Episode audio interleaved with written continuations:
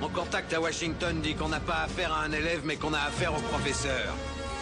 Quand l'armée monte une opération qui doit pas échouer, c'est à lui qu'ils font appel pour entraîner les troupes, d'accord? C'est le genre de type qui boirait un bidon d'essence pour pouvoir pisser sur ton feu de camp. Ce mec-là, tu le largues au pôle Nord, sur la banquise avec un slip de bain pour tout vêtement, sans une brosse à dents, et demain après-midi, tu le vois débarquer au bord de ta piscine, avec un sourire jusqu'aux oreilles et les poches bourrées de pesos. Ce type-là est un professionnel.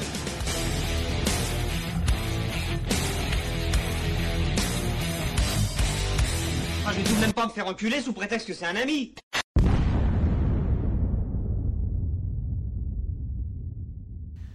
Bienvenue dans ce nouvel épisode de Qu'est-ce qui devient?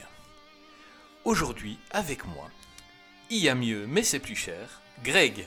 Salut Greg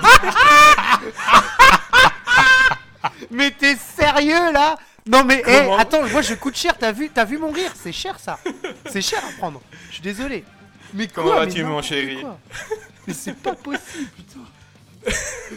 Et et t'imagines pas, euh, toutes les semaines trouver une intro qui déchire, c'est pas facile. Ouais, j'avoue. Et surtout une intro qui me fasse rire, quand même. Ah oui, oui, ah oui, parce que si on ne commence pas sur un rire de toi, on ne commence pas l'émission. c'est quelque chose, euh, c'est comme ça. Carrément. Carrément. On a des invités avec nous encore, Greg. euh, on commence, ça commence à être cool hein, de recevoir Ouais, franchement c'est génial, ouais. Pour parler un peu, pour rigoler un peu, parler de nos conneries et tout ça. Euh, Aujourd'hui, on a Pierre qui vient pour la première fois. euh, Oui. Salut Pierre, comment vas-tu? Ça va très très bien. Je, je suis plus qu'impatient de parler pendant deux heures. Oui. Ouais. Au vu de ton accent, euh, tu es belge comme moi. Pour une fois, je suis Oui, en infériorité. C'est de Liège, effectivement. T'es de Liège. Ok. Euh, eh ben, bah c'est cool. Voilà, on, on va boire des bières pendant l'épisode en tant que. Euh, Pierre est cinéaste, Pierre est vidéaste, Pierre est chroniqueur radio sur une radio liégeoise, et c'est un grand passionné de cinéma qui va nous apporter un petit peu sa science aujourd'hui. Et on a avec nous l'ours. Bonjour l'ours, comment vas-tu? Pom pom pom pom.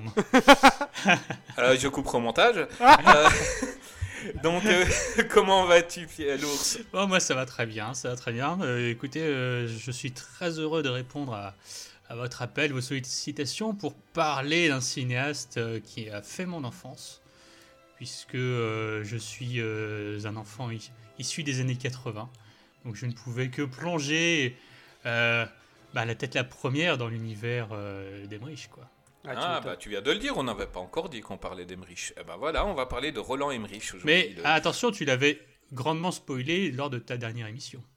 C'est vrai, on a, on a presque même commencé l'émission hein, hein, euh, Tout à fait. C'est ce que j'étais en euh, train de et me je dire. rappelle, ouais. Et je rappelle à Creepers euh, que euh, le dernier rempart a gagné le, euh, le concours qu'on a fait entre lui et Godzilla. Euh, donc tu me devras une bière, mon ami. Euh, Exactement. il- donc euh, l'ours, euh, tu es podcasteur toi aussi Oui, tout à fait. euh, les Berserkers Media Chronics, donc euh, abré- abrégé BMC. Vous pouvez nous retrouver sur, sur ou Bad Geek. Et on y parle gaiement et joyeusement de, de pop culture, de films, d'acteurs, mais également, pour ceux que ça intéresse, tout l'univers des comics américains et parfois du manga aussi.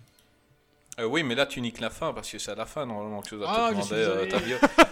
Euh, mais bon, ce podcast commence mal, mais voilà, on a travaillé avec des professionnels les derniers jours et, euh, et là, ben, on, on- on l'a fait un peu plus amateur pour, pour, pour ne pas monter trop vite parce qu'on est, on est monté trop vite, hein, là, Greg. hein. Ouais, c'est vrai. C'est vrai. Il faut assumer, Ouais. hein. C'est chiant parce que après, faut assumer tout ça. hein.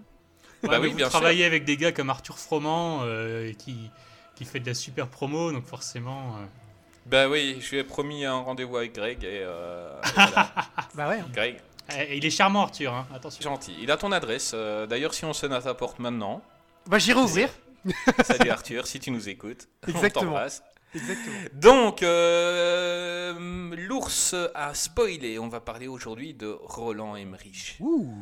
Ouh. Oui, C'est L'Oréal. Ex- S'il en est. si- ouais, c'est- ouais, Oui, oui, si on, est. on en parlera, mais euh, Disons il qu'il n'est a pas aussi mauvais qu'on euh, que beaucoup de mauvaises langues disent. Ah, bah, on va s'amuser aujourd'hui. Donc, euh, c'est un réalisateur allemand qui est né le 10 novembre 1955 Euh, c'est quand même un cinéaste un- qui, euh, dont les films ont rapporté plus de 3 milliards de dollars. Ce qui équivaut au dernier Avenger en gros, mais euh, c'est pas mal. Euh, Est-ce que tu peux m'expliquer, euh, Pierre, euh, le, la genèse, le début de Ron Emmerich? Le début de Roland Emmerich, en fait, il a, commencé donc à étudier le cinéma à Munich. Et il a réalisé son premier court-métrage, euh, Franz, Franzmann. Oui, c'est ça, c'est Franzmann. Et en fait, la force de Roland Emmerich, qui est aussi une faiblesse en Allemagne, c'est qu'il a toujours voulu réaliser des films hollywoodiens très inspirés de Spielberg, notamment ses premiers films comme euh, Moon 44, euh, par exemple, qui est extrêmement. Oui, c'est du Spielberg. c'est- Il y a ou du bah, C'est un enfant de, du- de Spielberg, on peut le dire. hein. c'est ça, oui. Oui, C'est oui, c'est oui. clairement un enfant de, de Spielberg. Il, il a même eu le, le petit sobriquet de. euh, je me rappelle plus comment on le dit, mais c'est le, le Spielberg, le petit Spielberg d'Allemagne, un truc du genre. C'est ouais, sa, sa vie, Spielberg- sa bourgade euh, d'où il venait, ouais. Ouais. C'est ça. C'était Das Spielbergle aus Sindelfingen. C'est-à-dire le petit Spielberg de Sindelfingen. Et, Ok, euh, c'est mais- des choses qu'on n'est pas obligé de dire euh, pour pas trop dépasser l'heure de l'émission. Mais euh, ça a le mérite c'est d'être juste dit. pour, euh, c'est juste pour expliquer qu'il était vraiment en contre-courant du cinéma de l'époque. En, Oui. en Allemagne, c'était clairement dans les films d'auteur, un peu comme, euh, comme euh, Godard, Truffaut, etc. Ils avaient une genre de nouvelle vague allemande.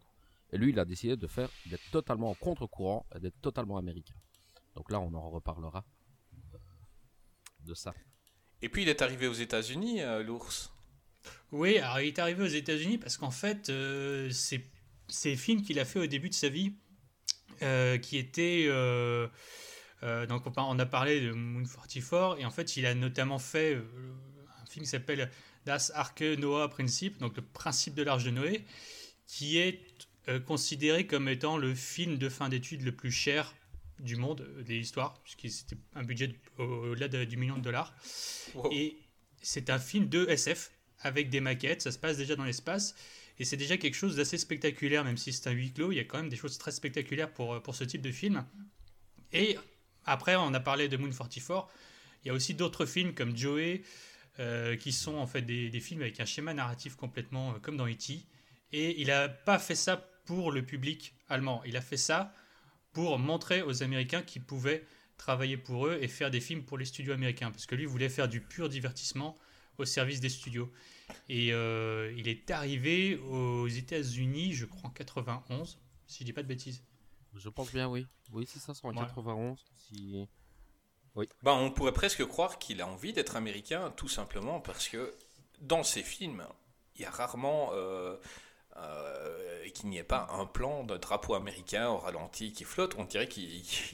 Ou alors, soit il fait un peu de, de pied à l'Amérique, pour dire vu que je suis allemand et que vous me laissez travailler chez vous, ben, je vais vous, vendre un petit peu.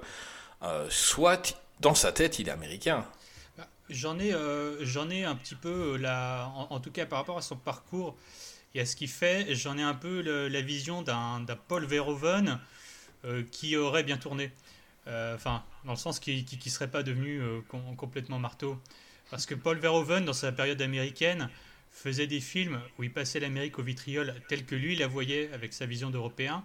Et je pense que Emmerich, lui, au contraire, il voit les bons côtés de l'Amérique, en tout cas les côtés de l'Amérique euh, qui, selon lui, peuvent mériter d'être sauvés. Et il se dit, bah, je vais faire des films pour les Américains qui leur plaisent avec des valeurs de leur culture. Et c'est les valeurs qu'ils nous transmettent au travers de leurs films depuis des années et des années. Donc je vais prendre, je vais faire un condensé de tout ça et je vais faire une espèce de voilà de, de, de, de- de concentré de valeurs américaines positives et leur donner ça dans les films. Et si je leur donne ça, c'est sûr que mes films vont marcher. Donc je pense que lui s'est dit ça. Et, et c'est vrai, que oui, c'est complètement l'opposé de Verhoeven quand, quand on prend.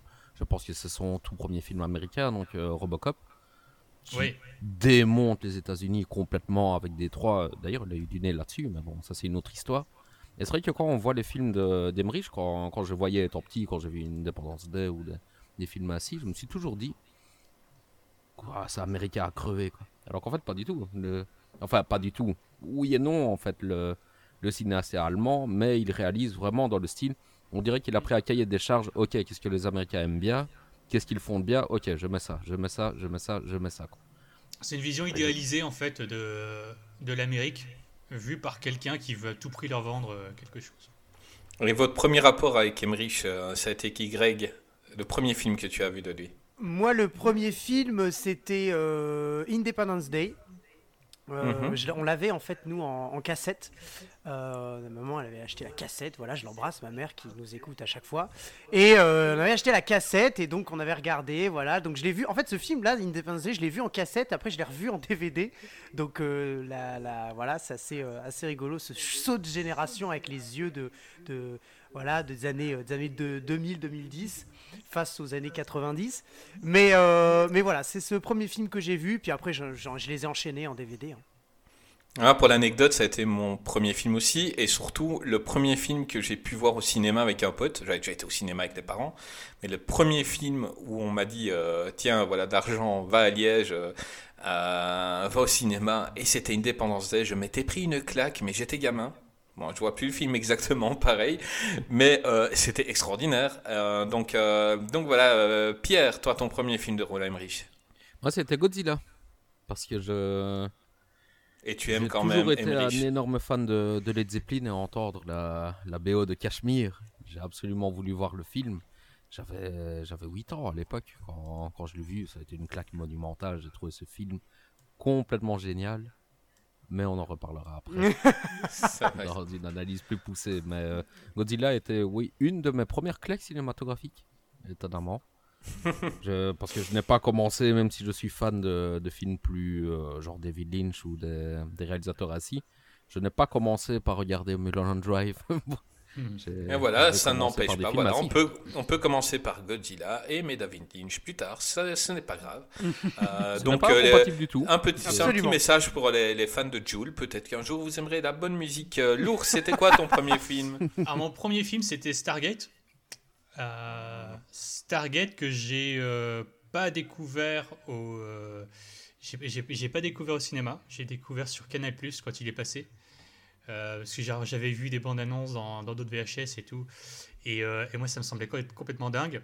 J'avais pas pu aller le voir au cinéma parce qu'à cette époque-là, j'avais euh, je vais avoir 12 ou 13 ans et, j'ai pas pu y aller. Mais mon père, heureusement, avait Canal. Et donc j'ai découvert ça sur, la télé euh, familiale. Et Stargate, j'ai pris, une claque. J'ai pris une claque et j'ai vu le, le nom du, du réalisateur par Roland Emmerich. Je me suis dit, ce mec, euh, ce mec c'est, il faut que je vois la suite. Et quand Independence Day est sorti, donc euh, ça devait être 3, 4, 3 ans après, 2-3 ans après, euh, je l'ai tanné. Je l'ai tanné, je dis, ouais, faut, faut, qu'on aille, faut qu'on aille voir Independence Day au cinéma. euh, euh, Il y a des extraterrestres et tout, ça, va- je suis sûr que ça va péter. Et, euh, et, Ouais, je me rappelle encore, c'est un des plus gros kiffs au cinéma que j'ai pris de ma vie. Ah, mais la, la bande-annonce, elle vendait du rêve. hein. La Maison Blanche qui explose comme ça, on n'avait jamais vu ça au cinéma. Euh, Il y a un, premier film qu'il avait sorti, un premier gros succès. hein. Il en avait fait avant, mais on, s'attarde généralement ici sur les films importants d'une carrière. C'est Universal Soldier, sorti en 1992, avec Jean-Claude Van Damme, Dolph Lundgren, Holly Walker et Trust. Qu'est-ce que vous avez pensé de Universal Soldier Greg?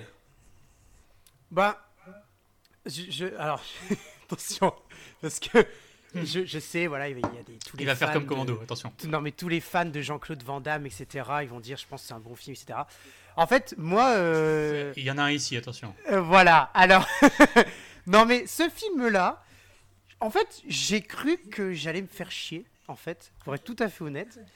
Et en fait, euh, plus le film avançait, plus je me suis pris au jeu, même si, euh, bon, c'est vrai que c'est, ça peut être un tout petit peu mal vieilli, pas dans l'histoire, dans seulement les images en, en soi, en fait, la façon d'être filmé.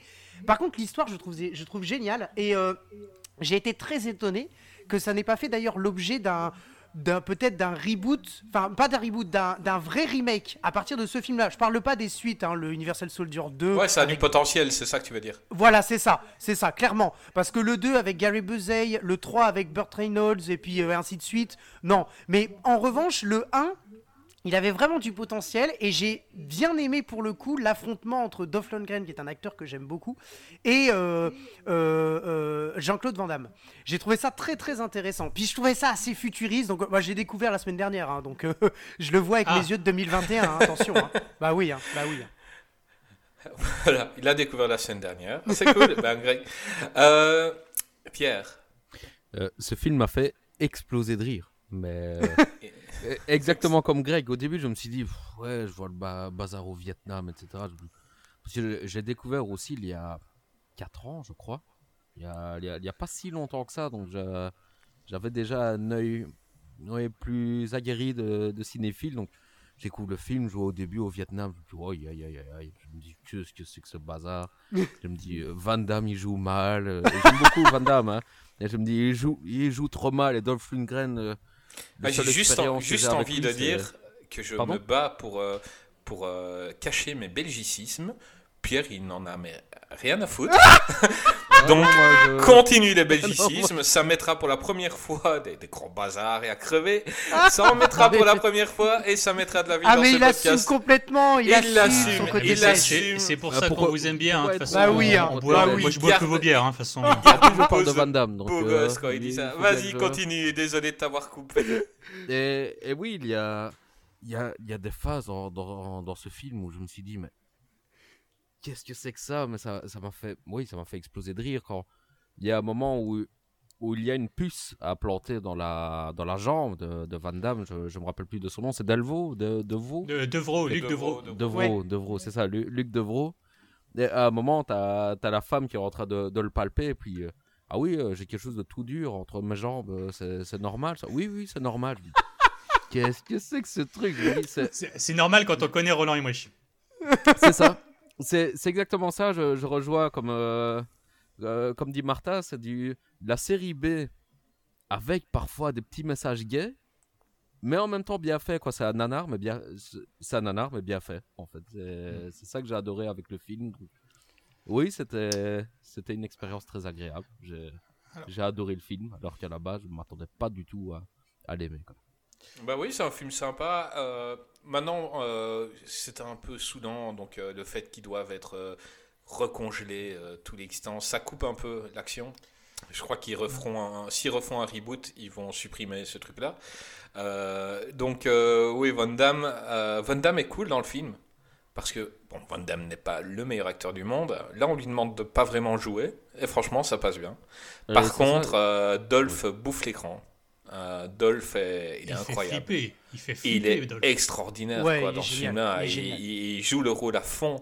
Euh, c'est vraiment voilà. C'est et, et, et c'est même une chose qui m'a un peu déçu, c'est quand il retrouve tout doucement la mémoire, euh, de voir que Van Damme reste un bénet total, alors que l'autre prend vraiment le personnage qu'il était avant, euh, d'un d'un mec complètement taré, complètement euh, et charismatique. Enfin, il est, il est, il est fou quoi. Et, euh, et j'ai trouvé dommage que euh, ne fasse pas évoluer le perso de, de, de Jean-Claude dans, le même sens en fait. Mais sinon, euh, pour un film de cette époque, comme a dit Greg, il y a un, fameux potentiel. Donc le film, il est inégal, mais l'idée de base est top. Et si on refait un film comme ça, il y a moyen de faire quelque chose. Les suites étaient pas géniales, sauf le dernier avec euh, Ouais. Scott Atkins, qui était une surprise, qui devait être un DTV euh, euh, banal et qui s'est retrouvé en salle euh, dans, dans plusieurs pays tellement on, on sait que la frontière entre un bon film et un mauvais film est souvent fine. Et là, bizarrement, ils ont passé la frontière du bon film. Et, et il est vraiment prenant et, et il a des très très bonnes critiques. C'est pas un grand grand film, mais pour un DTV, c'est assez impressionnant. Euh, L'ours, parle-nous un peu d'Universal Soldier. Ah, bah, Universal Soldier, je l'ai découvert entre, euh, bah, entre Stargate et, euh, et Independence Day. Et je, je savais pas en fait que c'était Roland Emmerich. Et je l'ai su beaucoup plus tard euh, que c'était lui. Tout simplement parce que j'ai commencé à aimer Van Damme et j'ai regardé tous ses films. Et j'ai dit, mais tiens, il avait joué avec Emmerich. Et en fait, c'était Universal Soldier. Et euh, Universal Soldier, je l'ai vu chez moi. euh, J'étais avec mes parents, ouais, mon père, ma mère. Je portais euh, un pyjama jaune. Exactement. Et je venais de voir Et euh, il y avait Van Damme, euh, tout nu dans la glace. Donc euh, en fait le, le- fait qu'ils doivent se refroidir c'est aussi aussi un prétexte hein, euh, Ouais, c'est un prétexte, de mettre mais Van c'est Damme c'est euh, un peu tout, nu dans une baignoire Oui, Euh, aussi. parce que c'était l'époque où franchement et, euh, enfin ses ses fesses euh, je suis pas gay, hein, mais je rêverais, je rêverais d'avoir les mêmes. hein, je. Ah bah, il est bien musclé quand même, Van Damme, quand tu le vois comme Ah ça, bah, c'est tu- vrai. attends, à cette époque-là, ça mais, va, euh, ça va. Ça, et, et Emmerich s'est dit, euh, en tant que réalisateur gay, hein, on n'a pas encore précisé, mais il s'est dit, ouais, chaque fois il aime bien foutre un mec à poil dans, dans ses Oui. films. Quoi. Ah, il, il il filme- objectifie. euh, mieux. c'est- C'est un réalisateur qui, euh, en fait, à partir du moment où on a remarqué ça, il objectifie jamais le, le corps des femmes. Ouais, il y a, très peu de rôles hein. féminins euh, purement, euh, purement love interest. C'est souvent des les rôles féminins qu'il met, c'est des rôles féminins qui servent à quelque chose. Et euh, et euh, mais par contre, ouais, t'as tout le temps un type torse nu dans tous ses films.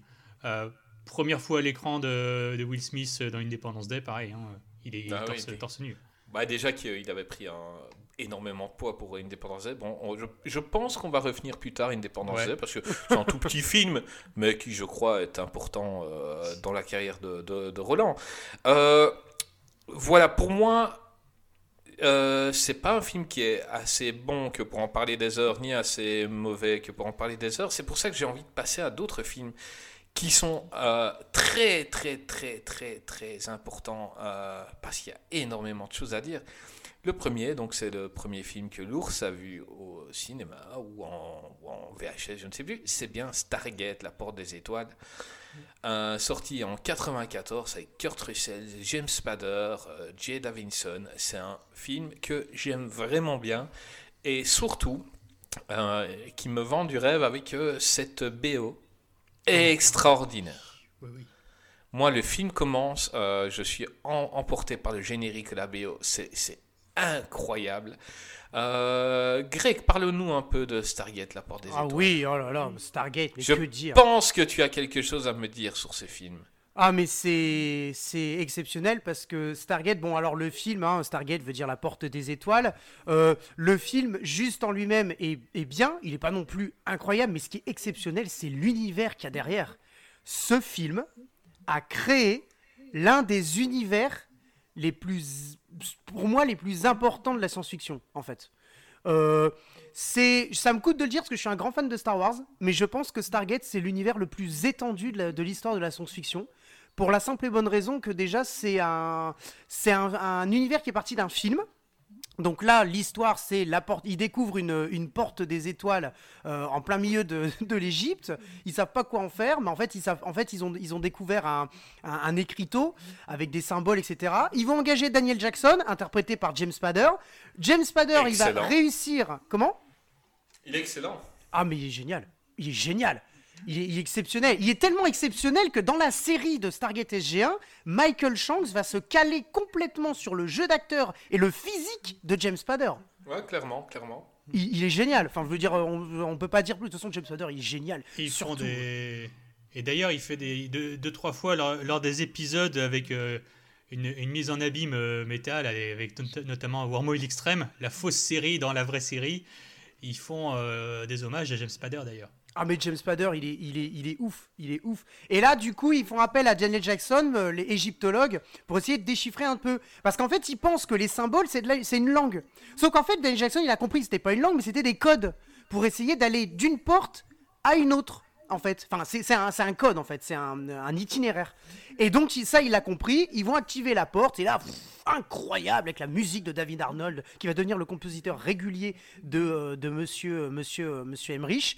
Et, euh, et voilà, non, ce film est exceptionnel. Et alors ils vont envoyer une équipe avec Kurt Russell dans le rôle de de, euh, de- comment de Jack O'Neill, qui n'est pas le meilleur dans le rôle de Jack O'Neill. Moi, je, je- il y en a qu'un seul de Jack O'Neill, c'est Richard Dean Anderson. Désolé, mais euh, mais voilà, Kurt Russell avec son sou Greg, tu sors. Avec- non, non, désolé, mais franchement, euh, franchement, et attendez, Jack O'Neill avec son, avec son chou-fleur sous la tête, on dirait Guile dans Street Fighter, t'es sérieux là? Avec son Marcel, euh, son non, mais t'es- mais non, mais je suis désolé, mais c'est il, le exact. perd, il le perd assez vite, hein, de toute façon. Ouais, c'est vrai, mais euh, Non, c'est une coiffe que Kurt Russell a arboré pas mal de fois dans, dans des films où il jouait justement des soldats, Exactement. dont euh, Soldier par exemple. tout à fait. Euh, à un moment, il a eu longtemps cette coiffe-là, et c'est vrai que ça lui va pas. Autant au début, il ressemble énormément à Val Kilmer quand il veut se suicider.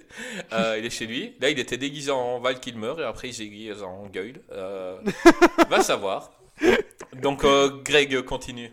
Non, mais puis donc ils arrivent sur une planète qui s'appelle la planète du peuple Abydos, la ville de Nagada. Et donc, qu'est-ce qui se passe sur cette planète? Incroyable, mais il y a un dieu qui s'appelle Ra et qui, en fait, euh, on ne le sait pas encore, mais en fait, ça va être le, dieu du peuple des Abydos. Et donc là, ils vont commencer à se battre et tout, euh, parce que euh, il est pas. Enfin bref.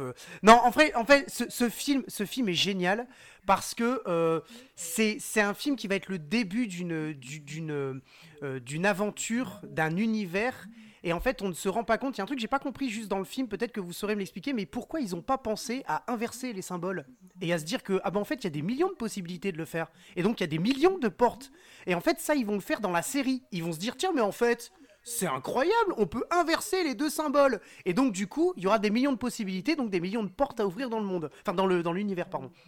Mais ça, ils y ont pas pensé dans le film. J'avoue que j'ai pas trop compris pourquoi. Parce que eux, ils pensent dans le film qu'il y a une porte qui s'ouvre. Et donc, il y a une porte d'arri- d'arrivée seulement. Donc, pour eux, il y a seulement deux portes.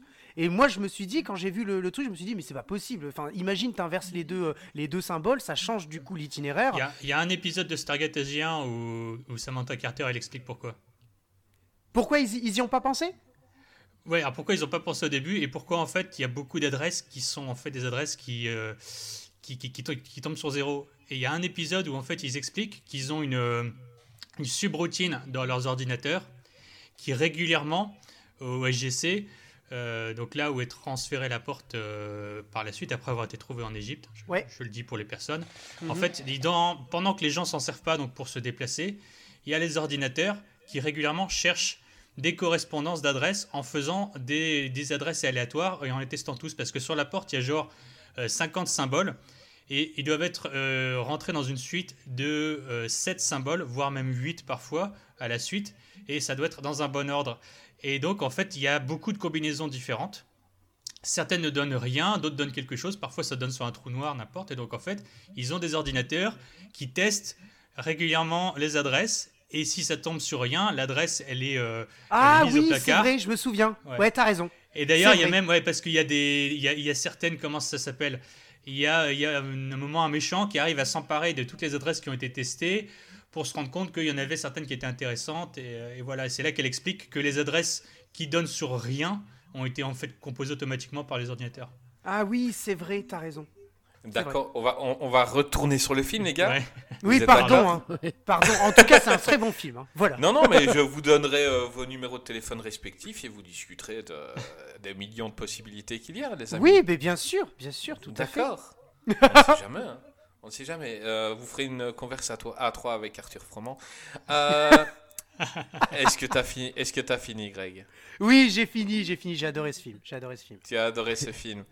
Euh, euh, L'ours, est-ce que tu as aimé ce film Euh, ouais, en fait, j'avais, j'avais adoré ce film parce que. On a cru comprendre quand tu as expliqué la série. hein, Ouais, ouais, tu as, tu as- t'as mais en vu fait, quand en même fait, au début, le manger, ce film. La, la pre- la première fois, j'ai adoré parce parce que c'était un truc qui, était, euh, qui n'existait pas vraiment dans les années 90. C'était de, de mixer le, le purement SF avec des vaisseaux spatiaux, tout ça, des lasers, avec un, un univers antique. Là, clairement, c'est. En fait, on me disait, bah, ok, on te prend, on te prend l'Égypte antique et on te met des lasers et des vaisseaux spatiaux en Égypte antique. Et, euh, et moi, ça m'a explosé la tête. Et j'ai dit, waouh, mais c'est génial, c'est genre, t'imagines les 10 commandements, Moïse, il aurait eu des pistolets laser, euh, comment ça se serait passé? Euh, Voilà, et pour moi, Stargate, c'était ça. Après, effectivement, quand on regarde la série, quand on, quand on grandit un petit peu, euh, on, on lit des trucs sur la théorie des anciens astronautes, comme quoi il y aurait eu des, des aliens qui seraient venus apporter la technologie à des peuples de la Terre, et là, c'est ce qui se passe dans Stargate. En fait, Tout à fait. le rat, le rat, ce soi-disant dieu, en fait, déporte des travailleurs humains pour les faire travailler pour lui, en se faisant passer pour un dieu. Et euh, donc, euh, moi, en fait, ce concept aussi de, euh, de, de diriger finalement des gens en se faisant passer pour ce que tu n'es pas, mais simplement parce que tu as une technologie qui peut ressembler à de la magie pour eux, bah, moi j'ai trouvé ça même encore beaucoup plus intéressant que le spectacle. Et ce qui a fini de me séduire, et ce qui me séduit encore beaucoup dans ce film par rapport à d'autres euh, trucs qu'on a aujourd'hui, c'est comme tu as dit d'abord la musique. Le score, il est génial. Euh, par incroyable, c'est le meilleur, le meilleur score de Emmerich pour moi. moi, je continue à l'écouter Oui. encore même seul. euh, ça, et c'est génial qu'il ait été repris d'ailleurs dans la série. Ah bah carrément, carrément. Autre point, autre point hyper important, c'est un film. C'est encore un des films où tu avais des centaines de figurants. Tu as, des Oh, scènes, t'as des scènes de foule et c'est des vrais gens. T'as des, bagarres avec des milliers de personnes, c'est des vrais gens euh, qui courent dans le sable. C'est pas de la foule numérique, parce que la Oui, foule le- numérique, elle va arriver à la fin des années 90. Et euh, bah, d'ailleurs, elles ont mal vieilli, hein, les foules numériques euh, des années Oui, parce 90. que le, le film a quand même coûté cher hein, pour l'époque. Je pense que c'était un budget de 55 millions de dollars. donc Oui, pour, tout à fait, euh, ouais. à l'époque, c'était Pour énorme. un deuxième film hollywoodien de- d'un réalisateur européen, c'est énorme quoi. Mm. Je, je pense qu'il y a très très peu de réalisateurs qui peuvent se, se vanter d'avoir un- oui, d'a- d'avoir un budget pareil pour un film sur un univers. Parce que je vais rebondir sur ce que Greg disait par rapport à Star Wars. Je, je ne trouve pas que l'univers étendu de, de Stargate est meilleur, entre guillemets, ou plus fourni que celui de Star Wars. Mais la différence, c'est que Star Wars s'inspire très fort bah, du, euh, de l'heroic fantasy. En gros, c'est le, le roi Arthur qui a une épée, qui va, qui va sauver la princesse, etc. C'est très classique. En fait, si on enlève la science-fiction, on va dire, de, de Star Wars, bah oui, c'est c'est un récit d'heroic fantasy euh, comme le Seigneur des Anneaux, en moins bien quand même. Bon, bref. Et là, là, il part quand même sur un, sur un univers totalement nouveau, sur une théorie qui n'était pas encore trop en vogue aussi pour l'époque, donc les anciens astronautes, etc. Maintenant, on en entend parler euh, Hmm. 40 000 fois, euh, euh, même dans les films. Je, je veux dire, euh, Ridley Scott avec Prometheus, bah, il s'est clairement inspiré de, de ça. On a vu le résultat que ça a donné, bon, c'est une autre histoire. Et là, je trouve que Emmerich, même si personnellement, je n'ai pas trop aimé le film, bizarrement, j'ai trouvé trop kitsch, justement Ouais. beaucoup trop kitsch et des effets spéciaux pour oh ça pique même euh, même quand j'étais petit je trouvais que le- les effets spéciaux piquaient vraiment aux yeux mais il y a quand même le mérite euh, comme euh, comme Martin a dit d'avoir des vrais figurants d'essayer de faire du grand spectacle de créer un univers simple mais efficace à comprendre Mm. N'empêche que je n'ai quand même pas aimé le film Je- Ah, Il y a- une direction Voilà. artistique de, de malade. Les costumes, ils sont superbes. Ah bah largement. D'ailleurs, ils ont inspiré grandement les costumes de la série après parce que le parce que tu dis tu dis tu, tu discutais des effets visuels, il y en a pas énormément dans ce film là. Si on le compare à Independence Day, ça n'a rien à voir. On est bien d'accord. ah oui clairement oui Mais, mais Clairement, c'est pas, c'est pas l'o- l'objet du film. Stargate n'a pas pour vocation à être un grand film avec des gros effets visuels. En fait, ce qui est intéressant dans ce film, c'est les plans. Moi, je trouve que tu as des plans dans le, dans le sable, euh, quand ils, ils arrivent sur Abydos, qui sont juste, mais très, très, très jolis. Et, euh, et après, c'est pas le but. Le but, c'est juste de montrer quoi? Un gros film de science-fiction. T'as, de, comme tu l'as dit, 55 millions de, de, de- en budget, une superbe BO qui t'entoure, qui, qui t'enveloppe le film. Je pense que c'est ça aussi qui va être pris dans le, le thème principal et le, le opening credits de Stargate SG1, qui est juste incroyable de David Arnold et qui plus tard deviendra son compositeur régulier. Et après, il y a un autre truc qui est génial, comme tu l'as dit, euh, l'ours, c'est les costumes. Comment on peut avoir l'idée de faire un costume comme celui des... euh, euh, alors, on les, on les nomme pas encore, les, les, on ne sait pas qui ils sont réellement, les- les- les- l'équipe, le, enfin, le- le- les méchants là, de, de Ra, mais après, plus tard, on comprendra qu'il y a tout ce qui est les, les, les Goa'uld, etc., etc. dans la les série. Goa'uld. Mais, mais c'est mais c'est c'est juste génial. Et, et c'est ça. En fait, si tu veux, je pense pas que ce soit effectivement un, un film euh, sur les effets spéciaux. Je comprends quand tu dis que ce soit un peu kitsch. Et moi, quand je l'ai revu là cette semaine, franchement, il y a un truc qui est trop kitsch. Je suis désolé, mais c'est la coupe de cheveux de, de Kurt Russell. Je ne peux pas. oui Non, mais attends, à un moment donné, c'est pas possible, quoi. Mais, mais c'est, je crois qu'encore une fois, c'est pas l'objet du film. Si tu veux, euh, même s'il a un petit peu mal vieilli, c'est peut-être pas l'objet du film, je pense. Ah, Moi, Bah, je vais, je oui. vais être un petit peu entre vous deux, c'est que le film, je l'aime bien.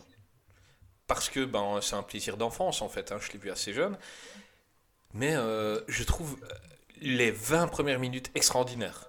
Donc, euh, comment ils trouvent, enfin, je trouve le jeu d'acteur, tout. Quand ils arrivent sur la planète, c'est top. Et après, on a quand même une heure vachement chiante, en fait. c'est, c'est, c'est lent, c'est lent. Et puis, quand tu, tu repenses son film, tu vois un peu les incohérences. C'est-à-dire, ils arrivent sur une planète, il y a des esclaves. Bon, bah, t'as une femme, c'est une mannequin. les canons. Oui.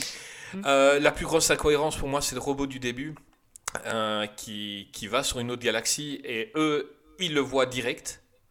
Donc, euh, genre, il y a des. Ah, ça s'explique comment? Parce que la porte des étoiles est toujours ouverte? Oui, parce qu'en fait, la porte des étoiles est un lien subspatial et qu'en Absolument. fait, les ondes, les ondes qui sont dedans ne sont pas soumises à la, à la vitesse, à la barrière de la vitesse de la lumière. Tout donc à elles fait. peuvent voyager plus vite que la vitesse de la lumière. Oui, Voilà. oui, mais ça, c'est parce que des gens ont réfléchi et se sont dit euh, comment on va rendre ça plausible? Mais à l'époque, c'était pas plausible. Déjà, Ah, gamin, je- je me suis dit, comment, quand j'ai vu le film, il n'y avait pas encore la série, tu vois. Et je me suis dit, euh, comment un robot qui va là, euh, dans une autre galaxie, on sait à la seconde où il est, alors que même des gens qui sont sur la Lune, s'ils appellent, il, y a- il va y avoir un gros décalage de plusieurs minutes. Pourquoi? Euh, Non, ça je trouvais, je trouvais que c'était un peu con. J'étais pas le seul. C'est pour ça qu'ils ont donné l'explication après. Euh, mais sinon, voilà, euh, quand ils sont sur la- quand ils arrivent sur la planète, les plans sont magnifiques. hein. Je veux Ah dire, oui. t'as chaud, t'as Ah chaud ouais. quand ils arrivent dans le désert. Tu as la photo est top. Les décors sont super beaux quand ils voient la pyramide. Bon, Quand il se bon retourne, film. là, quand il se retourne, le, le plan quand il se retourne et qu'il Ouais, découvre qu'il y a voilà. une pyramide au-dessus de, Quand- de- quand- de l'établissement. quand- ouais. Ah, complètement. Quand Daniel se fait traîner par le- l'espèce d'animal euh, qui ressemble un peu à, Ouais. à une grosse Oui, tout vache, à fait, ouais. tout à fait.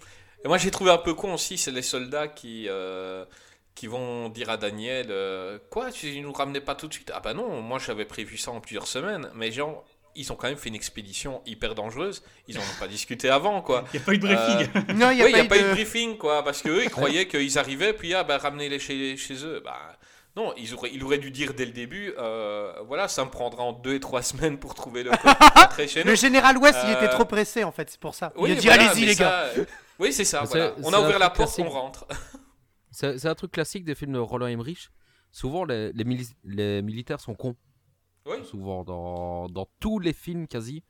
Independence Day, ils sont cons. Ah oui, mais carrément, c'est incroyable la- le, la- le taux de Soldier, conneries dans. Independence Day, c'est impressionnant. C'est ça, et, et on dirait qu'il le fait exprès de chaque fois mettre Il- des il- soldats il le mais fait exprès, complètement hein. Oui, oui, oui, il le bien fait sûr. exprès. C'est vrai que je dis on dirait, mais il le fait exprès dans Universal. euh, pour revenir à Universal Soldier, quand, quand ils arrivent, comment une petite nana journaliste arrive à infiltrer un complexe secret sur des cyborgs, elle arrive à infiltrer le truc à en partir sans souci.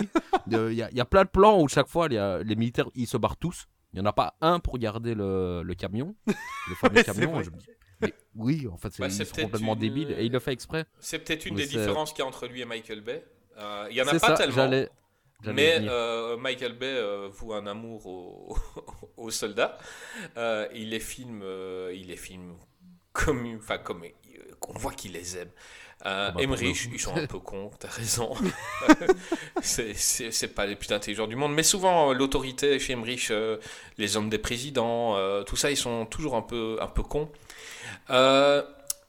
Après Stargate, bon, on en a un petit peu parlé tout à l'heure. Il y a énormément de choses à dire sur ce film. C'est peut-être un des films dont j'ai eu le plus envie de parler dans ce podcast. C'est Independence Day, les jours de la ripaste en québécois. Ah. Non, Oui, oui, ils, lui ont donné sérieux? deux titres. sérieux? Oui, c'était le jour de la riposte ou les jours de la dépendance. Euh, Oh, les- Ah, les enfoirés. en 96. Ils Ah, sont mais parfaits, les Québécois. Ah, ils sont géniaux. parfaits. Ils sont parfaits. Je vous conseille de réécouter. euh, je pense que c'était dans notre premier épisode. J'avais fait un jeu avec Greg où, euh, où je lui avais dit les titres des films canins en québécois, si ça existait ou pas. Et il y a des perles parce qu'ils étaient presque tous vrais.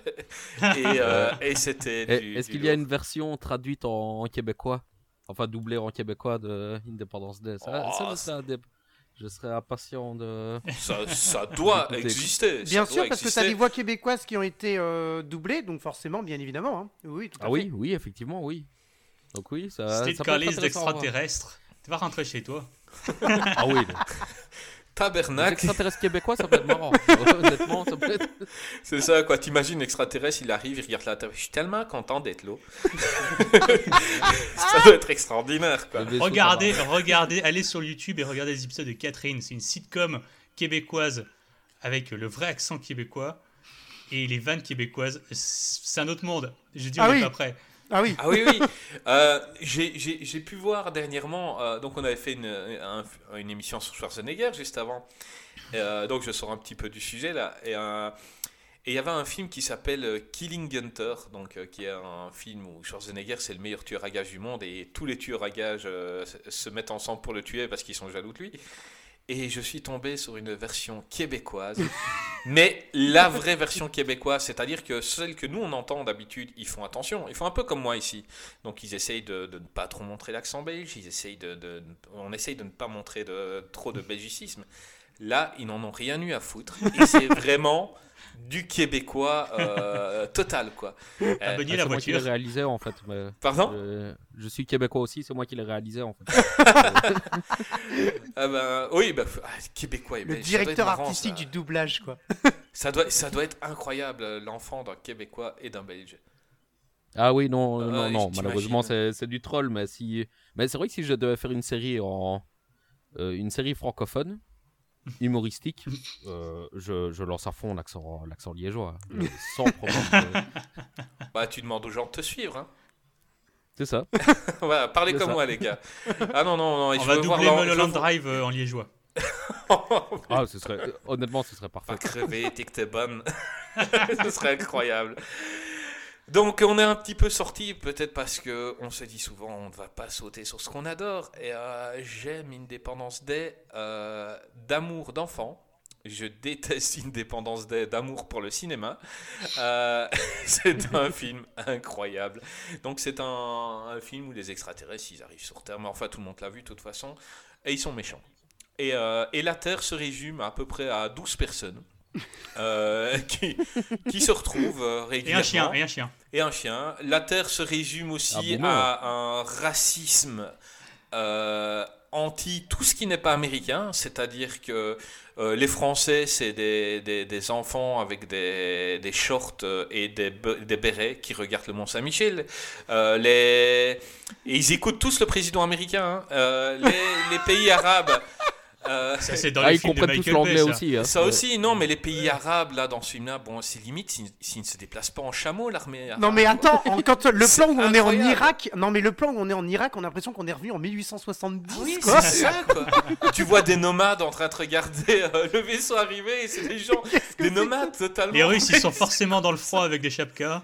Exactement. Ça, c'est le, le, le plan de fin où t'as tout le monde qui applaudit parce que l'Amé- l'Amérique a gagné et que tu vois les. Ouais, c'est ça, en, en Irak ou je ne sais plus où, qui sont en train de. Qui sont tous avec des genres de lances. Ah oui non, c'est en, Ils Af- sont c'est en- c'est en 1500 Afrique, je crois. C'est en Afrique. À un moment donné, Ils sont t'as genre un au plan. Kenya, ils Oui, ont sont des en lances. Afrique, ouais. oui, ils sont, oui, oui, eux ils sont encore en. Non mais c'est quoi 200, quoi. Ils sont encore- Non, mais c'est ça, quoi. Ils écoutent le président américain sur des vieilles radios et tout. Enfin, c'est incroyable. Euh, et et, et, et- et c'est aussi ce qui fait mon amour pour ces films. C'est euh, vraiment le, le gars, il a, il- comme s'il avait fait le film en se disant il y a que les Américains qui vont le voir, alors que c'était destiné pour le monde. Et je sais pas s'il a voulu nous faire plaisir, mais euh, euh, voilà, nous, peuple hors américain, on a l'air débile. Je- non, en fait, je pense qu'il Ah oui. voulait surtout faire euh, plaisir au studio. euh, je- je- parce qu'en fait, les, les scores de rentabilité des, des films, régulièrement, euh, enfin, ça se faisait pas avant en dehors des États-Unis. Il y a que depuis très peu de temps, peut-être 5-6 ans, qu'ils commencent à voir ce que ça fait un peu en Europe et surtout en Asie. Euh, parce que ah, auparavant, les films américains, ils les brandaient vraiment pour le territoire national. Et si un film américain marchait pas sur le territoire national, mais même marchait ailleurs, ils considéraient que c'était nul. Euh, il y en a eu récemment des choses, des, films qui ont été très mal, qui, qui ont très mal marché. Je pense à notamment John Carter qui a très mal marché chez lui, qui a un peu mieux marché à l'étranger. Oui, tout à fait, ouais. Et ouais, et, et Ouais, il ça a ils ont considéré que ça avait studio, pas quoi. du tout. euh, ils ont considéré que ça avait pas du tout marché. Euh, la même chose. ça, arrive euh, en- ça arrive encore maintenant. hein. ouais. Il, y a, il y a eu le, le film Warcraft de Duncan C'est Jones ça. qui a, euh, qui a récolté Alita, 500, 500 millions. Ouais, ouais, bien mais sûr. sur le territoire des États-Unis, un truc du genre 30 millions. Donc pour eux, ça a été un échec. Ok, on ne fait pas de suite, on arrête. Mais il a super bien marché, le Ouais. film, en fait, euh, au final. il, il- a récolté 250 millions en Chine, un truc du genre. Euh, Ça va, il a remboursé le budget. Enfin, clair, il a mais plus que remboursé. Ça a été un succès. Mm. Et malgré tout, donc il est sorti en 2016, je pense. Et ils se sont dit, ouais, non, ça a été un échec. Bah, tu, Euh, tu vois, Emmerich quoi, il était très conscient de ça. hein. Euh, à l'époque, encore plus, il y avait notamment, euh, moi je me souviens déjà, à l'époque de Rambo, du premier Rambo, qui avait été moyen sur le territoire national, qui avait bien marché à l'extérieur. Bah, c'est pareil. Hein. Euh, les, Emmerich, il savait très bien que s'il ne cartonnait pas aux US, euh, le reste du monde ne compterait pas après, s'il voulait continuer à faire sa carrière aux US. Ouais, et quand je disais qu'il n'y a que 12 personnes dans ce film, je veux dire, euh, t'as t'as New York, Los Angeles, Washington, il y a tout qui brûle. Euh, Il y a la femme de Will Smith arrive à s'en sortir. Elle retrouve la femme du président et justement Will Smith est avec le président dans, dans la zone 51. Enfin, je veux dire, euh, les gens sont. Et le chien. Et le chien. Euh, Le boomer. il, il y tient, Le il, y tient, au chien. oui, le chien, genre, euh, il y, a des- il y a plein de gens. Oui, aussi, ça, euh, Roland Emmerich, euh, à, à part pour ses héros, il s'en fout un peu de la vie humaine. C'est-à-dire que la femme, là, quand elle se renferme dans le pont, il y a plein de gens qui courent avec des enfants et tout. Non, elle appelle le chien, quoi. Boomer, viens. Elle dit pas à quelqu'un qui passe, venez, mettez-vous à l'abri. Non, on veut le chien. Euh, la Terre est très petite et se résume à- à- à- au plan de, de Roland Emmerich, c'est-à-dire que le vaisseau, à la fin, quand il retombe sur Terre, il retourne, il tombe à quelques mètres de, de la base euh, où il était parti. Je veux dire, euh, il s'écrase, il aurait pu tomber n'importe où, il aurait pu tomber dans l'océan. Non, il tombe à 300 mètres de, de la base et il y a, La zone 50. et il y a leur femme qui arrive. Ah, vous êtes Euh, ouais, mais ça, je pense que c'était euh, clairement un plan hommage au plan final de l'étoffe des héros.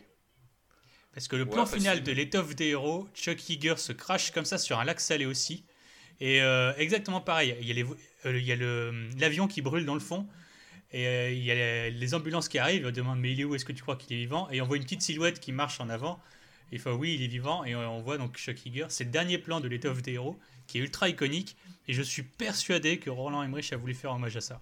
Eh ben, je, je, c'est là qu'on voit la différence de, de filmographie qu'on a tous les deux. C'est que pour moi, ils ont aussi pris ça dans Sharknado.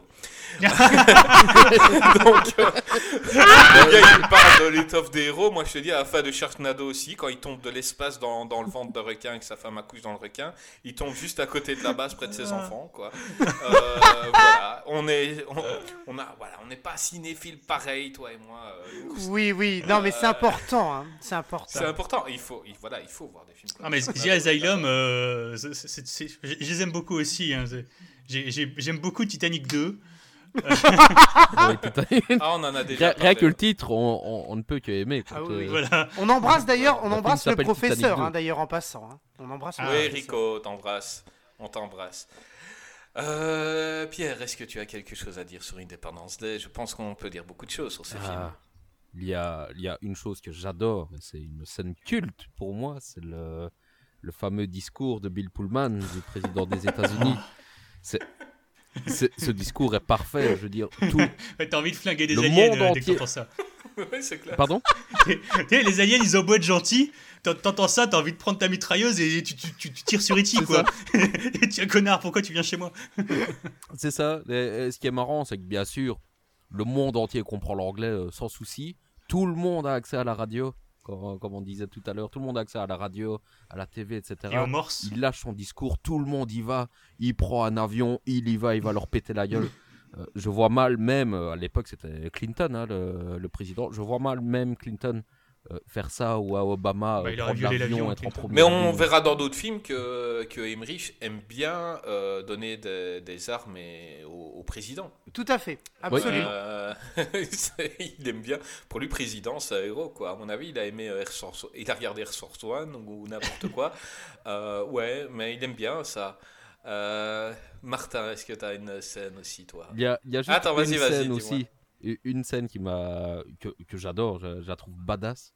C'est quand t'as as Will Smith qui, comment- qui pète la gueule à un alien, il prend son cigare et fait Welcome to Earth. Ouais, c'est ça. pot- Là, je me dis, c'est parfait. Quand je me dis, ce plan-là, il est génial. potentiellement le Will Smith au top, quoi. Voilà, potentiellement le alien il est pas dans le coma. Si ça se trouve euh, le coup de poing de Will Smith il a rien fait. Will Smith il s'en fout quoi, il lui met un coup de poing et puis il s'assied, il fume son cigare. Mais regarde quand même derrière, t'as vu le monstre que c'est quoi avec ses tentacules. Non mais c'est tout. surtout qu'il lui met un coup C'est de un poing, peu l'autre il est KO. quoi. Non mais t'es sérieux quoi. Non, mais puis ça se trouve, le cerveau, il est pas dans la tête, hein, il est ailleurs. euh, Ouais, c'est ça quoi. pas. Ah bah peut-être qu'il a frappé dans les couilles et c'est pour ça qu'il tombe dans les Ah, c'est pommes. ça, Ah. Peut-être. Ah, c'est c'est possible aussi. Euh, Martin, parle-nous un petit peu de ce film. Alors moi, il y a, il y a des, euh, des scènes qui me font toujours quelque chose. Et c'est, hum, alors on parlait de Will Smith. Alors déjà, je, je ret- c'est le personnage que je retiendrai. Lui, euh, et, puis Et Jeff Goldblum. et par Goldblum, Jeff ouais, Goldblum, Goldblum un peu aussi, quand mais c'est vraiment moi, c'est Will Smith que le personnage que j'ai, surkiffé par, par sa coolitude euh, absolue de- du début à la fin. Et il y a notamment un plan, mais c'est, genre le, le plan du début qui, je, je pense pour moi, m'a re- retranscrit bien les- l'effet qu'a eu le film sur moi. C'est quand il sort de chez lui, il a le journal dans les mains et, euh, et il regarde pas le ciel. Et en fait, il voit des gens tout autour. Il peut bien rêver, il voit des gens qui courent, qui vont s'enfuir. Il se dit merde, il se passe quelque chose. Là, il lève la tête et. Il fait Oh putain Ouais, mais tu sais, la, la caméra, elle montre pas le ciel, elle montre d'abord lui. Et la réaction qu'il a, et j'ai trouvé ça génial. Et je me suis dit, j'aimerais bien qu'un jour il se passe un truc comme ça. C'est genre, et je, je sors de chez moi, il y a un putain de vaisseau spatial et, et je comprends pas ce qu'il y a. Qu'est-ce qui se passe Bon, euh, j'ai- j'aimerais pas ce qui se passe après, mais. euh, Et il y, a- une scène, et, par contre, celle qui m'a fait, la scène qui m'a fait hurler de rire au cinéma, et j'étais avec un pote, et à chaque fois qu'on se le repassait en vidéo, on hurlait de rire au même moment, c'est quand les humains ils envoient des hélicoptères avec des signaux lumineux. Pour Mais faire c'est comme dans- flippant, quoi Pour faire comme dans Rencontre du troisième type, genre on va communiquer avec eux avec des signaux lumineux et tout. Et les gars, tu sais pas, tu sais pas pourquoi ils sont là. Globalement, ils, a- ils arrivent. tu- toi, tu penses que tu vas communiquer avec eux avec ta lumière euh, gentille. là, le vaisseau il s'ouvre, bam, on flingue les hélicoptères. Mais, mais Ouais, mais attends, mais il est un peu débile. Non, mais je suis désolé, mais-. Comment les extraterrestres pourraient savoir que c'est pas une arme, quoi? Ils arrivent avec leur hélicoptère. Mais exactement, c'est ça. Ah, on a un moyen hyper perfectionné, euh, vous allez voir. Et en fait, c'est juste un truc qui envoie des lumières flippantes, quoi. Moi, je suis les... si ça se trouve, les extraterrestres, au départ, ils étaient gentils. Ils ont Ouais, vu ça se ça, trouve, ils tu ont leur as dit, euh, tu Oh leur as dit, euh, nique, nique ta grosse mère. Oui, Ouais, mais c'est ça, c'est exactement ça. Si ça se trouve, il lui a dit, mais on vous emmerde, qu'est-ce que vous venez faire là? Et en fait, bah, du coup, il lui envoie un missile, quoi. Enfin, c'est logique. Non, mais moi, moi, il y, a un- il y a un moment, je rebondis sur ça par rapport à la communication entre les deux. Un moment où j'ai éclaté de rire, c'est le moment où, en fait, euh, ils ont kidnappé l'alien. Et du coup, l'alien, il va se servir du professeur qui est un professeur un peu déjanté. De Patrick Ouais. Sébastien. Voilà. Et Ils expliquent pourquoi. Ils expliquent pourquoi. Ils, ils disent qu'ils communiquent par télépathie et que donc l'alien met ses pensées dans, dans la tête. euh, Oui, non, mais c'est pas ça qui me fait rire. Ça, je le sais. Mais Ouais. ce qui m'a trop fait marrer, c'est quand le. le, le- Juste génial. Le, le président des États-Unis, il le regarde et lui dit Est-ce qu'on peut négocier la paix? Je- je- non, mais- non, mais le président des États-Unis ne négocie jamais la paix. Et là, il lui dit Est-ce qu'on pourrait pas négocier la paix? Parce qu'il a potentiellement tué tout le monde, le l'alien avec son vaisseau. tourner. hein. Non mais attends, et puis l'alien il dit pas de paix. Et alors là, et là il, pas- il se passe un truc monstrueux. Il se passe que Bill Pullman, Monsieur Pullman, a une vision. Ça j'ai éclaté de rire. Il a dit j'ai vu ce qui s'est passé. J'ai vu. Ils vont, ils vont mettre tous les vaisseaux, ils vont tout faire exploser ensemble. Je te jure, mais franchement, cette scène-là, mais juste, mais monstrueuse. Tellement, en fait, on se rend compte que Monsieur Pullman joue le rôle d'un- président qui n'a rien compris de ce qui s'est passé du début jusqu'à la fin. Ce- le- au début, il prend des mauvaises décisions. hein. Il dit restez tout le monde chez vous, c'est bien. Il y a tous les, les- il y a tous les immeubles qui vous, explosent. Donc là, tous les gens chose, ça. remercient Monsieur Pullman. Non, pas lui, hein, le président, bien évidemment. Euh, il le remercie parce qu'ils se sont tous morts à l'intérieur de, le- de- de leur immeuble. Et après, il se retourne dans l'avion et il dit on aurait peut-être dû faire évacuer les gens. bah oui, tu m'étonnes. Et- c'est quand même un président qui se lève à midi et qui apprend qu'il y a des extraterrestres à C'est ça télé, qui est dingue, c'est ça qui est dingue. génial. Et c'est ça qui est quand même, c'est ça qui est quand même ahurissant, c'est que quand tu revois le film, tu dis ouais le film il dure genre deux heures et demie, mais le film en entier, il commence le 2 juillet, il se finit le 4 juillet, donc toute l'histoire se passe sur deux jours. Il faut que le mec en se levant à midi puisse processer que il y a Oui, des aliens, que les aliens ils sont potentiellement méchants, que ensuite, L'Amérique, elle a jamais été envahie. Il faut- ah bah ok, il faut qu'on fasse des plans d'évacuation. Euh, les, et le gars, mais c'est normal qu'il flotte complètement. Tu, tu- tu te lèves à midi, le soir à 23h30, t'es en train de parler à un extraterrestre. Mais Ouais, tu comment, tu ouais, veux, ouais, tu- comment tu veux te préparer à ça? C'est comme quand je me lève à midi et que le soir je parle à Greg. J'ai un peu la même chose. C'est ça, exactement. C'est tout à fait ça. Moi, il y a un passage que j'adore parce que donc c'est un truc que- qu'on que- qui- qu'on entend fur- furtivement, quoi. C'est c'est une petite chose. Et donc, euh, ça prouve que Roland Emmerich aime les Américains, mais en même temps, il sait que les Américains, ils sont très cons, parce que lui, le peuple américain est très con. Euh, c'est quand. Ah, c'est le peuple euh, qui tire sur des tornades hein, quand même. Oui, oui, ben, justement, on allait en venir là. C'est quand euh, ils, sont en train de parler, en, er- en arrière-plan, il y a la télé, et tu as le présentateur qui dit euh, Les autorités demandent à ne pas tirer en l'air pour ne pas déclencher une guerre intergalactique. Ah oui, il y a un flingue, il y a un flingue barré à la télé. T'as- une main, t'as une main qui tient un flingue en l'air avec une grosse croix rouge dessus. Ça, oui, parce que les Américains, c'est ce qu'ils feraient, quoi. Le petit vieux Amerlo qui va, il va sortir de chez lui, il va voir un vaisseau, il va tirer, quoi. C'est comme ça. Oui, il tire dans les tornades.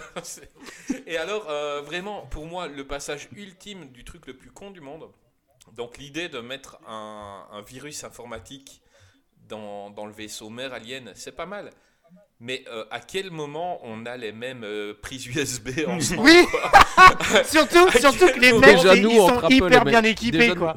C'est ça, quoi. Les mecs, Déjà, viennent déjà, du nous, futur. et Microsoft, il y a déjà beaucoup de différences.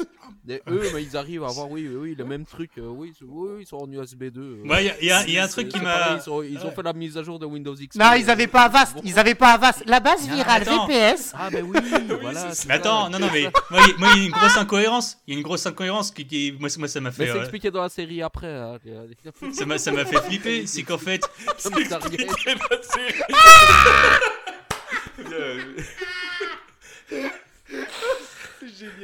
Pardon. Non, mais-. Attends, tu, par- tu parles, tu parles d'incohérence de, de prise USB, mais il y a encore pire. Parce que tu vois le, le vaisseau que les humains récupèrent pour se connecter au, au vaisseau des Ouais. aliens. Absolument. Ils, ils disent, ils disent, il s'est craché il y a 50 ans. Mais d'où tu d'où t'imagines que des aliens, genre, ils vont, ils auront pas mis leur modèle à jour. Ouais, je- clair. Genre, tu roules encore en 4L, toi Ils ont pas mis la base. Mais il y a, y a plus personne qui roule en 4L. Et genre, genre, les aliens, ils vont voir arriver une 4L chez eux, ils vont dire, ouais, bah c'est bon, euh, le gars, il était en patrouille. Non, ils avaient le bon code. Non, mais c'est Maurice, c'est Maurice, il Euh, s'était carrosse arrêté, euh, il a pris un verre, euh, voilà. des chevaux aliens qui arrivent. Ouais, il est pas un peu vieux le pas C'est envoyé ça? Non, je crois pas.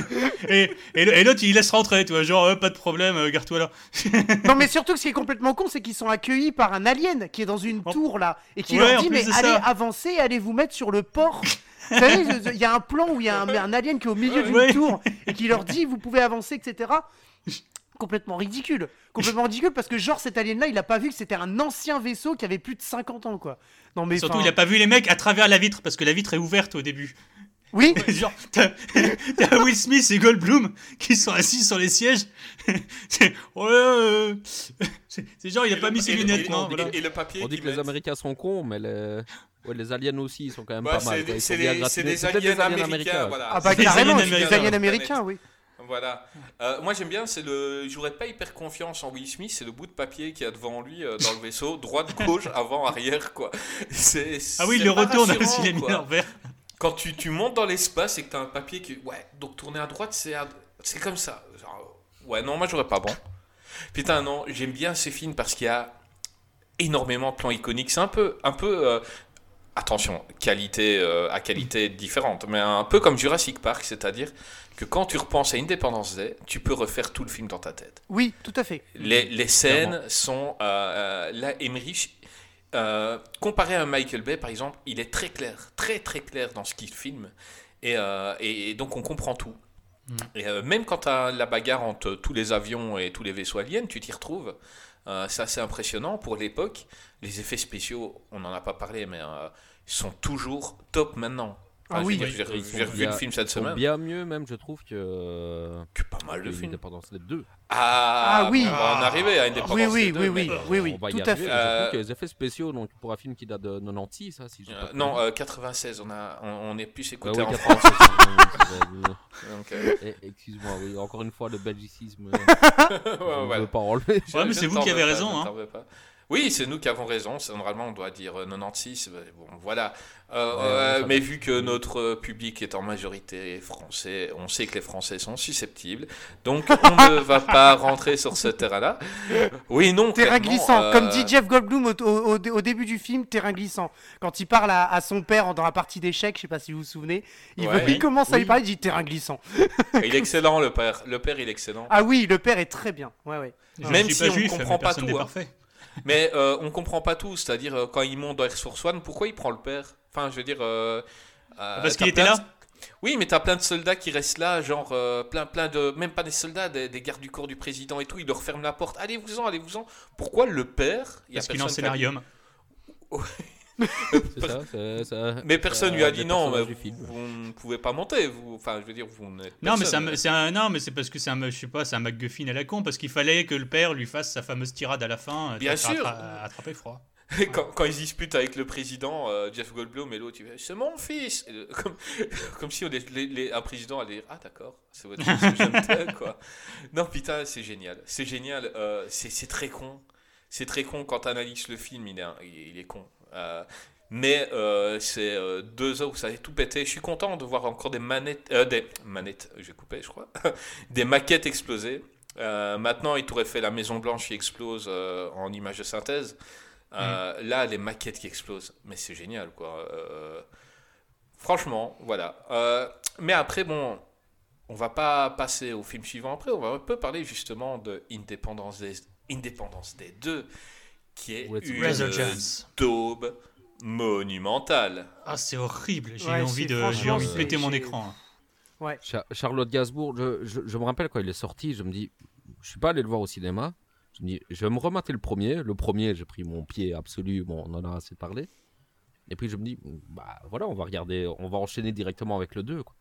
Oh putain, quoi, le, le black avec ses deux, avec ses deux machettes derrière qui, Ah. qui butent des aliens.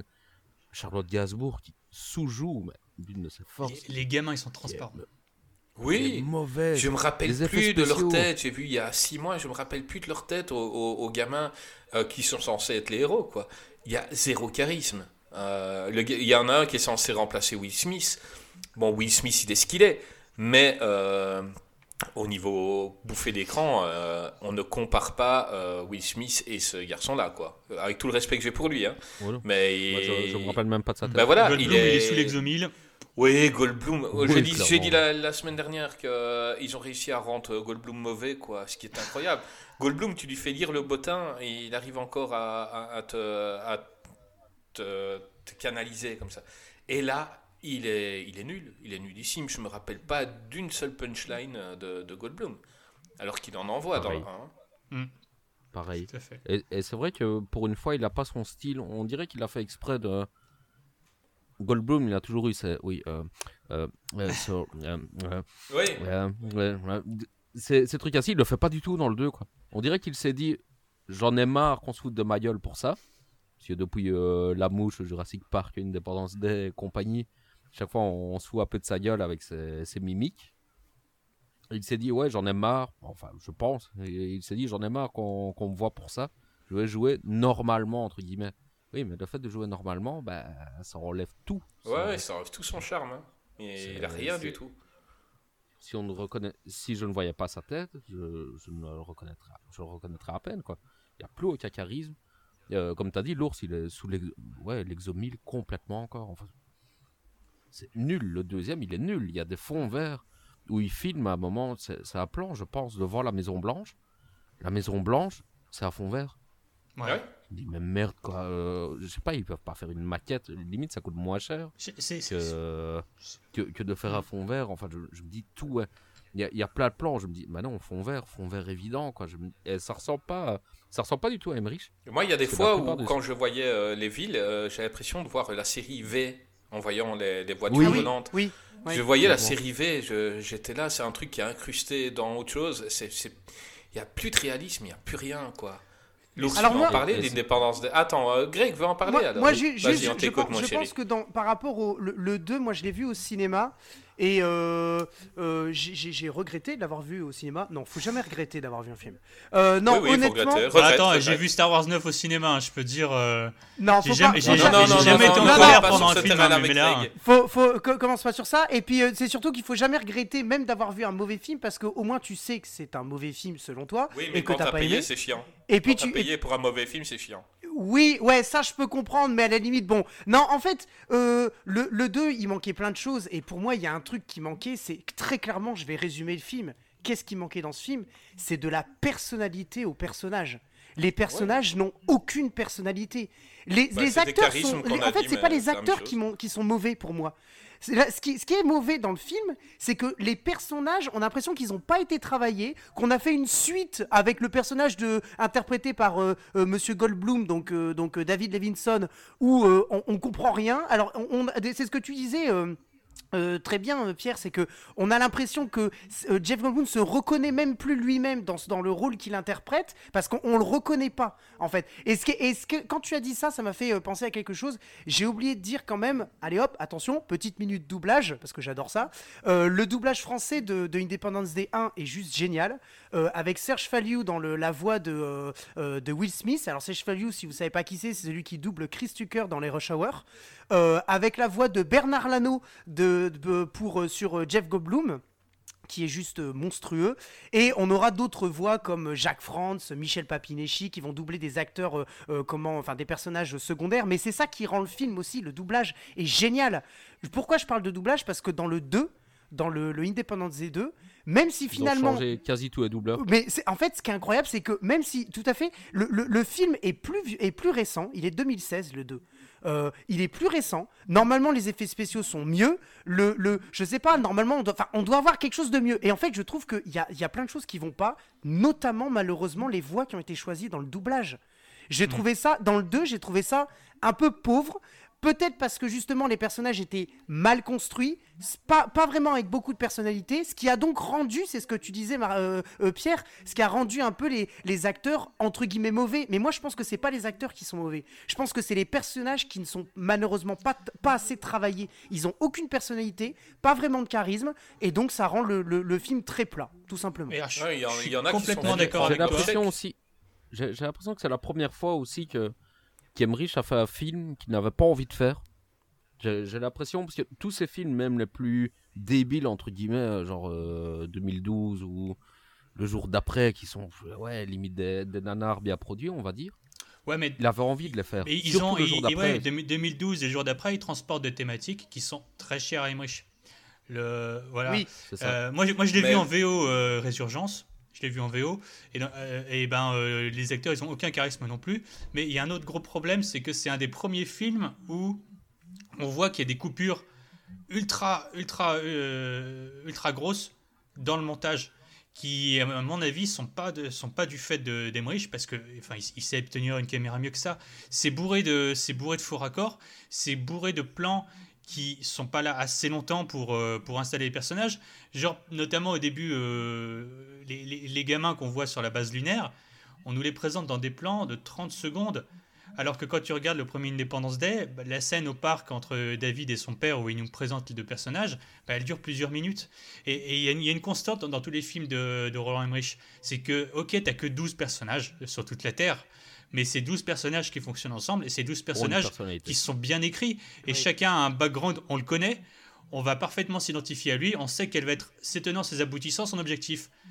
Euh, là, Résurgence, ils sont coupés. On n'a pas le temps, on n'a pas le temps, on, on les zappe, ils n'ont pas de présentation. On ne sait pas où est-ce qu'ils vont.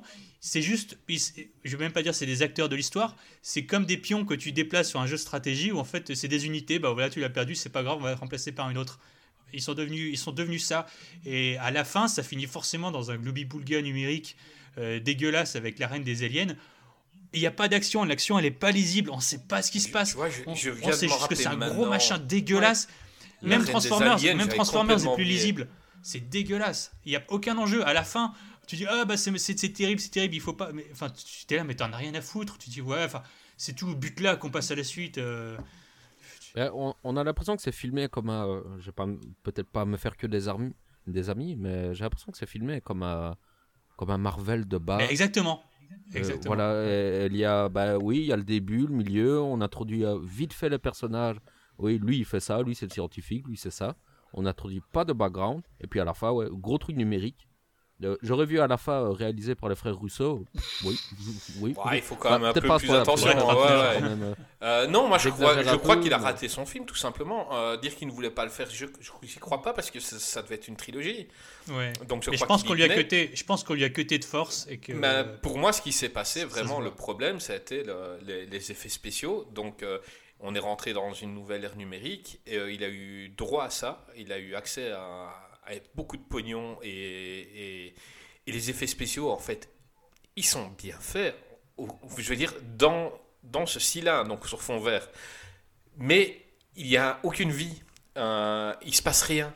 Euh, quand il y a c'est la gravité qui s'inverse, il se passe rien du tout, on ne se rappelle de rien. Alors que euh, le, vaisseau dans le 1 qui explose le building, euh, c'est incroyable.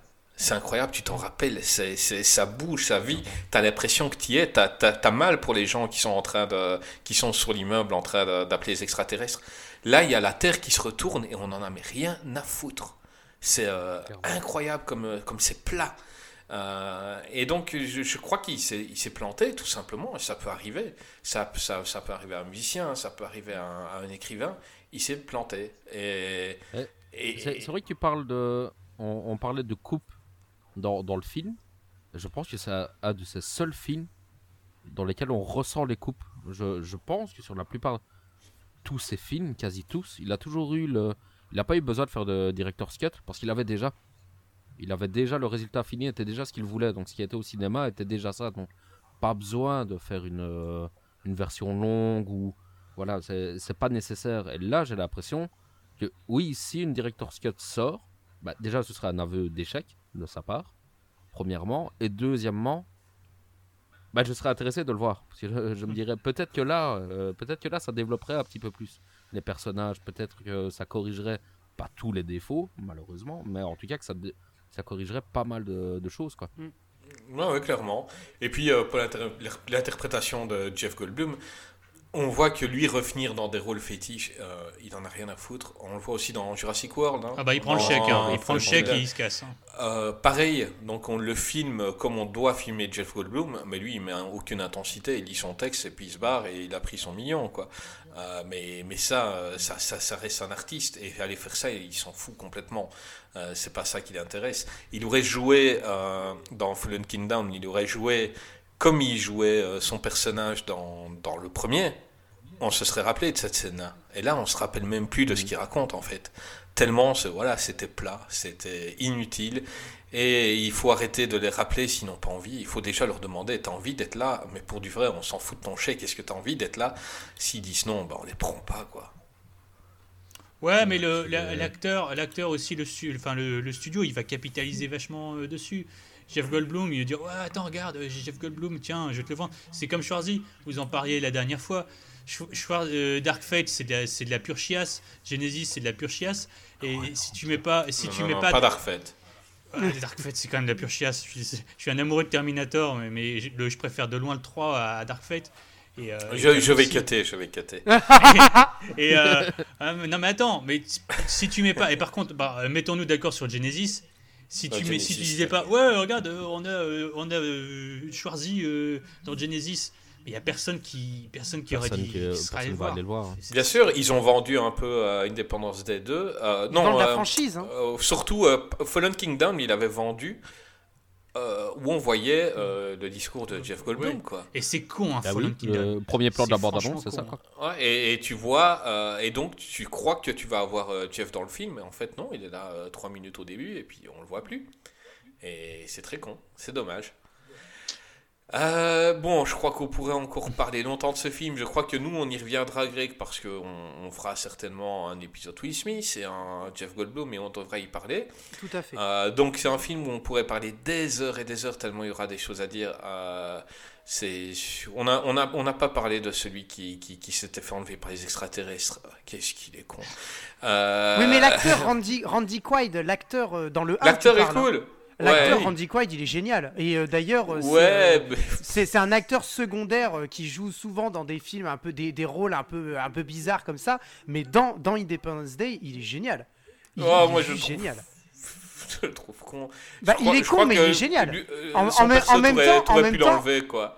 Ouais, mais c'est en fait, en fait, c'est parce qu'il incarne toute un- une espèce de, de, il y, a- il y a des gens qui sont persuadés de ça, qui peuvent s'identifier. Ils sont persuadés que les aliens existent, ils sont persuadés qu'ils qu'ils ont eu une double vie, qu'ils se sont fait enlever. Et si tu veux, il y a plein de choses qui sont condensées dans ce dans ce personnage. On n'en a pas parlé parce que c'est un personnage très secondaire, mais finalement, c'est quand même lui qui détruit Bah, très secondaire, oui, voilà, quoi. Voilà.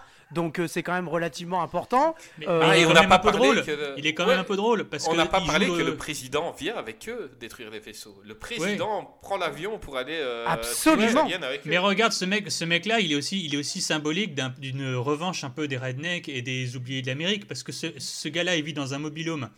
C'est un ancien du Vietnam qui aujourd'hui euh, vi- vivote euh, de petits boulots en étant alcoolique. Donc ça montre déjà ouais, que l'Amérique traite pas forcément bien ses anciens combattants.